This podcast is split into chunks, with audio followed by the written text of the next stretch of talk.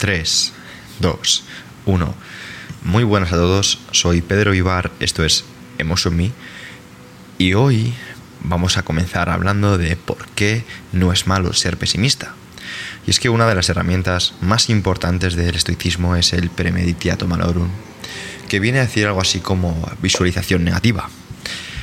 Eso significa que nosotros tenemos la capacidad de visualizar circunstancias que puede que a primer vista puedan parecer desagradables y lo sean, pero que nos van a preparar de cara a que cuando las vivamos estemos más preparados. El emperador Marco Aurelio, conquistador romano, cada día antes de comenzar a relacionarse en sus meditaciones, reflexionaba de la siguiente manera. Cuando te despiertes por la mañana, dite a ti mismo, las personas con las que trato hoy serán entrometidas, ingratas, arrogantes, deshonestas, celosas y oscas. Son así porque no pueden distinguir el bien del mal, pero he visto la belleza del bien y la fealdad del mal, y he reconocido que el malhechor tiene una naturaleza relacionada con la mía, no de la misma sangre y nacimiento, sino de la misma mente, y posee una parte de lo divino. Y así ninguno de ellos me puede hacer daño. Nadie puede implicarme en la fealdad. Tampoco puedo sentirme enojado con mi pariente u odiarlo. Nacimos para trabajar juntos, como pies, manos y ojos como las dos hileras de dientes superior e inferior. Obstruirse unos a otros no es natural. Sentirse enojado con alguien, darle la espalda, no es natural. Marco Aurelio reflexionaba sobre que cada día se iba a encontrar con cretinos, cada día se iba a encontrar con personas deshonestas, cada día se iba a encontrar con personas que realmente no quería encontrarse, pero no imaginarlo realmente no le iba a hacer ningún bien y por tanto hacerlo le iba a dejar preparado para enfrentarse de la mejor manera posible. Otro filósofo como Séneca decía que estar preparado es la marca del sabio. Séneca comenzaba visualizando sus planes. Si iba a viajar en barco, primero lo hacía en su cabeza o en su diario. Repasaba las cosas que podían ir mal, ya que podía surgir una tormenta. El capitán podía enfermar, el barco podía ser atacado por piratas. Y nada le sucede al sabio en contra de sus expectativas. No todas las cosas salen como deseaba, pero si las calculaba, sobre todo si calculaba que algo podía bloquear sus, planes, siempre iba a estar mucho más preparado.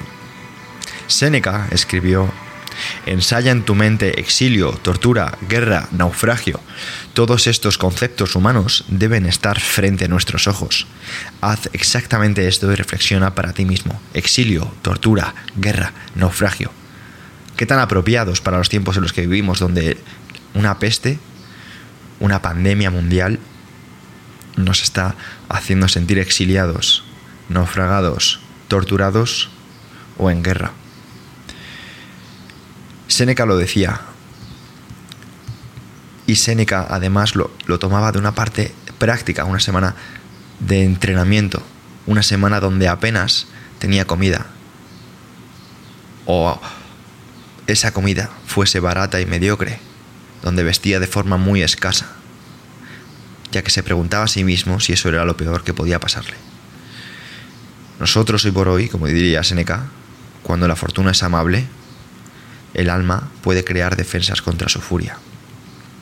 Muchas veces nos vamos a encontrar con circunstancias con las cuales no estamos preparados y seguramente nuestra visualización negativa no esté tan preparada como nosotros podamos imaginar. Para ello te traigo la historia de uno de los escritores más populares de la Rusia socialista, y es Fyodor Miyalovich Dostoyevsky, cuya literatura explora la psicología humana en el contexto político, social y espiritual de la sociedad rusa del siglo XIX. Es considerado uno de los más grandes escritores de Occidente y de la literatura universal. Comenzamos. No sin antes agradecer a Diario Estoico, la web de contenido estoico donde podrás encontrar tanto recomendaciones de libros, de podcast y artículos desarrollados por los mejores profesionales de distintas disciplinas, entre ellos fisioterapeutas, médicos, entrenadores y psicólogos, adaptado para los tiempos en los que vivimos, Comenzamos con la historia de Fyodor Dostoyevsky y cómo no necesitas subirte a un cadalso para valorar tu vida. En 1845, el escritor Fyodor Dostoyevsky, de entonces de 24 años de edad, sorprendió al mundo literario ruso con la publicación de su primera novela, Pobres Gentes. Se volvió la comidilla de la sociedad de San Petersburgo, pero algo en su pronta fama le pareció vacío. Derivó entonces en los márgenes de la política de izquierdas, asistiendo a reuniones de varios grupos socialistas radicales. Uno de esos grupos giraba en torno al carismático Mikhail Petrashevsky. Tres años después, en 1848, la revolución estalló en toda Europa. Inspirados por lo que sucedía en Occidente, grupos radicales rusos, como el de Petrashevsky, querían seguir el ejemplo. No obstante, agentes del zar Nicolás I habían infiltrado en esos grupos y elaboraban informes sobre las barbaridades de las que se hablaba en casa de Petrovsky, entre ellas la incitación de revueltas campesinas. Dostoyevsky era un apasionado de la liberación de los siervos y el 23 de abril de 1849 él y 23 miembros más del grupo fueron arrestados. Tras ocho meses de atemperarse en la cárcel, una fría mañana se despertó a los prisioneros y se les dijo que ese día conocerían el fin de sus sentencias. Un exilio de unos meses era el castigo usual por su crimen. Pronto pensaron su castigo habría terminado. Se les apiñó en carruajes y se les condujo por las heladas calles de San Petersburgo. No obstante, al bajar de los carruajes en la plaza de Simonowski, fueron recibidos por un sacerdote. Detrás de él pudieron ver perfiles de soldados y atrás de ellos miles de espectadores. Se les llevó a un cadalso cubierto con una tela negra en el centro de la plaza. Y frente a ese cadalso había postes y una hilera de carretas cargada de ataúdes. Dostoyevsky no podía creer lo que veía. Les murmuró a su vecino, no es posible que quieran ejecutarnos. Se les hizo marchar hasta el cadalso y se les colocó en dos filas. El día era increíblemente frío y los prisioneros llevaban la ropa ligera con la que habían sido arrestados meses atrás. Sonó un redoble de tambor. Un oficial y un paso al frente leyó las sentencias.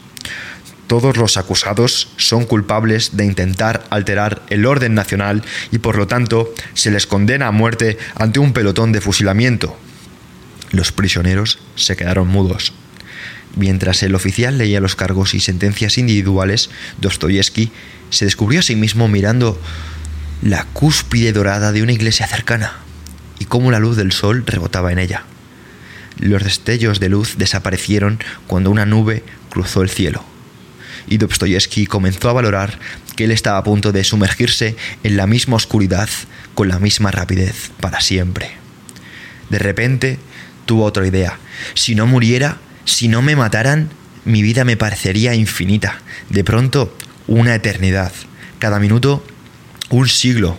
Repararía en todo lo que ocurre. No volvería a perder un solo segundo de vida. Los prisioneros recibieron camisas con capucha. El cura se presentó a leerle sus últimos ritos y oír sus confesiones. Se dijeron adiós unos a otros. Los tres primeros por fusilar fueron atados a los postes y se les cubrió la cara con la capucha. Dostoyevsky estaban al frente del siguiente grupo. Los soldados alzaron sus rifles y apuntaron. De súbito, un carruaje entró galopando a la plaza. Del carruaje bajó un hombre con un sobre. En el último segundo, el zar había permutado las sentencias de muerte. Esa misma mañana se comunicó a Dostoyevsky su nueva sentencia. Cuatro años de trabajos forzados en Siberia, seguidos por una estancia en el ejército. Apenas afectado, escribió ese día a su hermano. Cuando vuelvo la mirada al pasado y pienso en todo el tiempo que derroché en el error y el ocio, mi corazón sangra. La vida es un don. Cada minuto podría haber sido una eternidad de dicha. Si los jóvenes lo supieran, ahora mi vida cambiará. He vuelto a nacer. Días después, grilletes de 5 kilos fueron puestos en los brazos y piernas de Dostoyevsky. Permanecerían ahí todo su periodo de prisión y se le transportó a Siberia. Durante cuatro años soportó las peores condiciones carcelarias, sin privilegios. No podía escribir, ya que sus novelas las creaba en su cabeza, las memorizaba. Años después, en 1857, cumpliendo aún el periodo militar de su sentencia, se le permitió empezar a publicar su obra. Mientras antes se torturaba en cada página y pasaba la mitad del día hundido en sus pensamientos, ahora escribía y escribía. Sus amigos lo veían recorrer las calles de San Petersburgo mascullando diálogos para sí mismo perdido en sus personajes y sus tramas. Cambió su lema, desarrolló un nuevo lema. Haz más en menos tiempo. Desde entonces escribía como si su vida estuviera en juego. El efecto fue permanente. Si sentía que se estaba volviendo cómodo y complaciente, iba a un casino y lo perdía todo jugando. La pobreza y las deudas lo acercaban a los momentos de su vida que más le hicieron valorar la vida, y nunca volvió a acomodarse. Algunos compadecían a Dostoyevsky por su periodo en la cárcel. Eso le enfadaba. Estaba agradecido por esa experiencia y no sentía rencor. Pero hasta ese día, en diciembre de 1849, antes de visualizar su propia muerte, había que pensaba que había desperdiciado su vida, algo cambió dentro de él. Desde entonces, hasta su muerte en 1881, siguió escribiendo un ritmo frenético, produciendo novela tras novela. El sentimiento de reflexión sobre la muerte puede parecer deprimente para las personas que nunca se lo han planteado. Seguramente estés escuchando esto y digas, joder, pero es que tampoco voy a imaginar que voy a morir. Pero las que lo han vivido de cerca reparan en que es el mayor estímulo que conocen para valorar la vida. La muerte no hace que la vida carezca de sentido, sino que tiene un propósito y afortunadamente no tenemos que morir para aprovecharlo. Recuerda, no necesitamos ver nuestro ataúd, no necesitamos ver un cadalso o una tumba con nuestro nombre. En los tiempos en los que vivimos, muchas personas no saben qué hacer con su tiempo y lo malgastan en el hedonismo buscando el placer a corto plazo. Dostoyevsky sentía que su vida estaba vacía y eso que él había alcanzado el éxito en su juventud con sus primeras obras. Él volvió a nacer tras experimentar su muerte en la parte más profunda de su alma. ¿Y tú? No necesitas experimentar la muerte, necesitas tenerla presente. Necesitas tener en cuenta el memento mori o el premetiato malorum. Necesitas visualizar los peores momentos de tu vida porque cuando lleguen, porque desgraciadamente llegarán probablemente cuando pierdas a alguien, cuando pierdas a un ser querido, cuando pierdas tu negocio, cuando pierdas a tu pareja, cuando pierdas a tus padres o a personas cercanas. Sabrás que es parte de la vida. Sabrás que si lo has visualizado antes, es la mejor manera de seguir adelante. Un día más quiero agradecerte a ti que estás detrás del micrófono, que apoyes este proyecto. Cada día somos más fuertes, somos la comunidad de gestión emocional más grande de habla hispana y es por personas como tú, personas que lo desarrollan a nivel práctico, personas que ayudan a, amigos, a familiares, a seres queridos, a que sus emociones sean controladas por ellos y no viceversa. Y una vez más, gracias a todos. Nos escuchamos en el próximo.